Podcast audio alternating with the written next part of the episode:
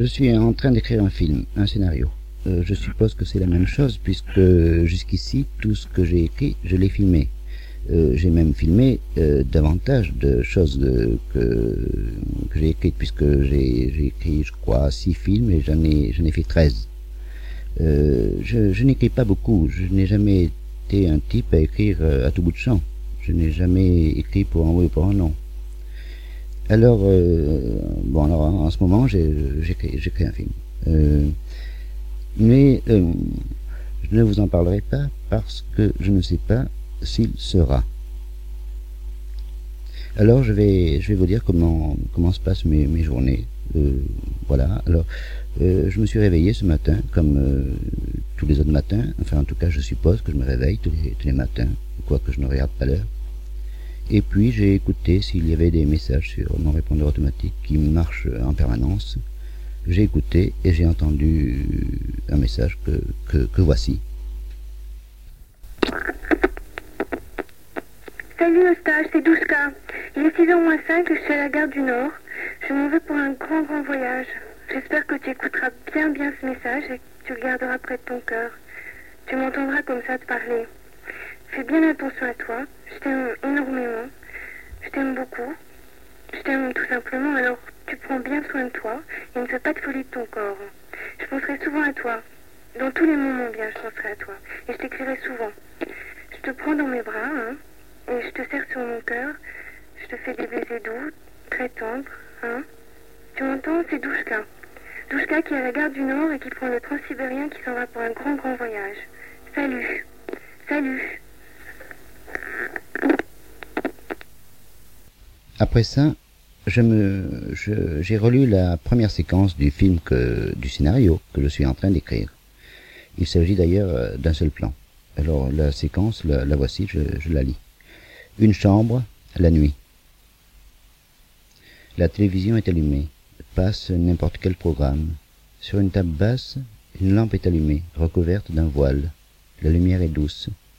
Sur le lit, Charles, tout habillé, dort. Il a gardé ses lunettes noires. À sa droite, de l'autre côté du lit, une autre lampe est allumée. À sa gauche, sur le lit, le téléphone. Le téléphone sonne, longtemps. Charles tend péniblement la main vers le téléphone. Il décroche l'appareil, mais n'a pas la force de le porter jusqu'à son oreille. Il le lâche, se rendort. La télévision continue à faire du bruit. Fermeture fondue. Alors après, j'ai essayé de rédiger une déclaration d'intention à propos de ce film. Car quand on écrit un film, il faut toujours dire ses intentions à l'avance. Alors euh, la voici, je vous la lis. Séquence égarée, bobine retrouvée dans un souterrain, première et ultime pièce d'un puzzle impossible, ou encore lambeau arraché à un ensemble supposé irrémédiablement perdu et n'ayant d'ailleurs jamais existé sans suite, sans fin, sans rien, et donc sans ouverture ni développement, un film qui s'appelle L'oiseau des vacances pourrait être un film d'effet. Dessous, je donne la définition de d'effet, alors d'effet de point donnant à voir l'inachevé, l'infini, le manque à perte de vue. Alors, pendant que j'écrivais cela, le téléphone a sonné. Je n'ai pas répondu. Mais après, j'ai écouté le message qu'on m'avait laissé. Eh bien, bien, eh bien, le voici. Allô C'est Sylvie. Est inutile que tu décroches, écoute seulement ceci. Tu as appelé Marlène cette nuit trois fois. Tu l'as réveillée. À cause de ça, je ne te verrai pas pendant un mois. Et si ça se renouvelle une seule fois, on t'envoie les flics. Compris?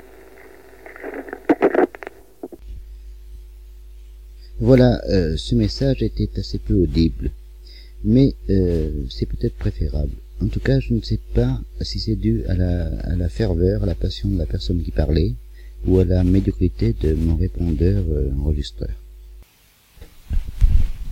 Douchka m'a demandé d'écouter souvent son message, mais j'ai aussi son image chez moi, dans le seul film que nous avons tourné ensemble. Elle, euh, dans ce film, elle ne dit qu'une phrase, mais c'est une phrase que j'aime bien. Lansdale raconte euh, longuement une histoire pas très propre, et Douchka lui pose une question. Cette image, je la garde enfermée dans une cassette et je la reverrai quand je voudrai, le jour, la nuit.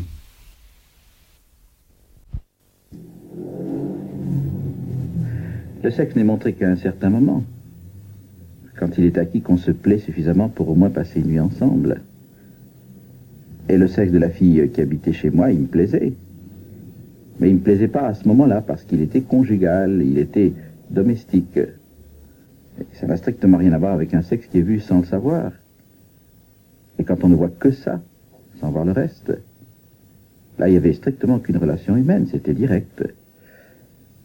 Non, ce que je voyais, c'était que non seulement le sexe n'a rien à voir avec la morale, ça c'est connu depuis longtemps, mais même avec l'esthétique. Mais avez-vous essayé de dire à une femme qui sortait Votre sexe me plaît Oh non, parce que c'était déjà difficile de toutes les façons. Je faisais déjà un tel travail pour arriver à avoir le sexe que je n'allais pas continuer à faire ce travail pour ensuite l'aborder au risque de me faire jeter. L'emmener dîner et l'emmener au cinéma. J'aime bien dans les films quand les gens parlent longuement, et surtout quand ils racontent des histoires. On me dit que ce n'est pas très cinématographique que les histoires, il faut les illustrer. Moi, je préfère euh, voir le visage de quelqu'un qui raconte cette histoire, une histoire. Et dans le film que j'écris, une fille raconte une histoire, euh, l'histoire d'une autre fille. C'est une scène qui se passe dans un bistrot un restaurant. Elle est avec deux ou trois amis et elle euh, raconte cette histoire. Cette fille était avec Jules depuis quatre ou cinq ans. C'était le grand amour de sa vie. Lui habitait à la campagne et elle habitait Paris. Elle ne voulait pas vivre à la campagne. Alors, ils ne se voyaient pas tout le temps. Et d'autre part, lui voulait avoir un enfant et elle ne voulait pas. Un jour, il était à la campagne. Elle devait aller le rejoindre. Et alors, elle sent quelque chose, une espèce d'intuition. Elle pense qu'il y a quelque chose qui se passe, je ne sais pas quoi. Elle t'inquiète. C'était peu de temps, juste avant de le rejoindre. Elle était si inquiète qu'elle téléphone. Elle tombe sur une fille, une copine à elle, qui lui dit Écoute, il faut qu'on te dise parce que, au fond, tout le monde est au courant. Mais Yves, c'est le nom du garçon, est avec une fille depuis quatre mois. Elle est enceinte et il va se marier. Alors ça, ça a été le gros choc de sa vie. Elle a été tellement sonnée que pendant quinze jours, elle n'arrêtait pas de répéter du matin au soir et du soir au matin Ma vie est foutue, ma vie est foutue, ma vie est foutue, ma vie est foutue. Chaque fois qu'elle rencontrait quelqu'un, elle disait Ma vie est foutue. Elle était seule à Paris, dans un petit studio, d'où elle devait déménager. Des gens devaient venir visiter. Et un matin, elle a pris la décision, la décision très ferme, d'en finir et de se tuer. Elle est allée acheter des médicaments, et elle a tout préparé. C'était en fin d'après-midi. Elle était décidée à les absorber le soir même. Elle avait laissé une lettre. À ce moment-là, on sonne à la porte. C'était quelqu'un qui venait visiter le studio. C'était un mec, et ce mec était extrêmement beau et très très sensuel le genre de type qu'on rencontre quelquefois et qui donne immédiatement envie de faire l'amour avec lui. Il a visité le studio, et finalement, ils ont passé la nuit ensemble, et ils ont fait l'amour ensemble. Le lendemain matin, en se réveillant, elle lui a dit « Tu m'as sauvé la vie, tu m'as sauvé la vie, tu m'as sauvé la vie. Euh, le type se demandait ce qui arrivait. Il ne voulait pas la croire. Alors elle lui a dit « Si, si, je vais te montrer. » Et elle lui a montré les médicaments, la lettre et tout. Finalement, il est resté plusieurs jours, et ils sont toujours ensemble. Le téléphone a sonné, mais il n'y a pas eu de message. L'après-midi s'est passé, puis le téléphone a ressonné. Il y a eu un message.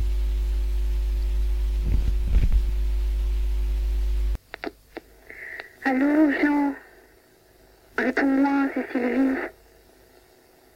Réponds-moi si t'es là. Je sais, j'étais, euh, j'étais très méchante tout à l'heure, mais j'ai pris des trucs qui m'ont rendu... Euh, sais, j'ai pris des trucs qui m'ont rendu malade.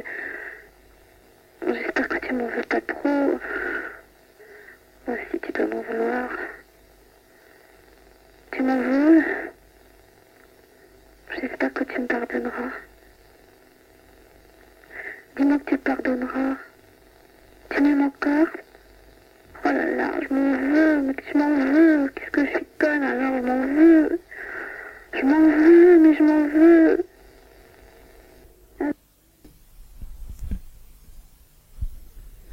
Puis j'ai écouté des chansons de Charles Trenet, ce cinéaste optimiste. Il y a une chanson qui me redonne toujours du courage quand je suis triste. La fin surtout.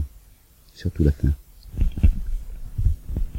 J'entends alors comme une voix qui murmurent, je ne sais pourquoi, des rengaines.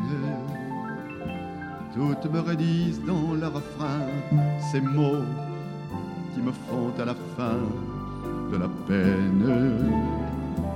Que viens-tu chercher en ces lieux, toi qui cent fois fis tes adieux? À l'enfance C'est toi la branche de bois mort, c'est toi l'oiseau, la mer, le port, les vacances.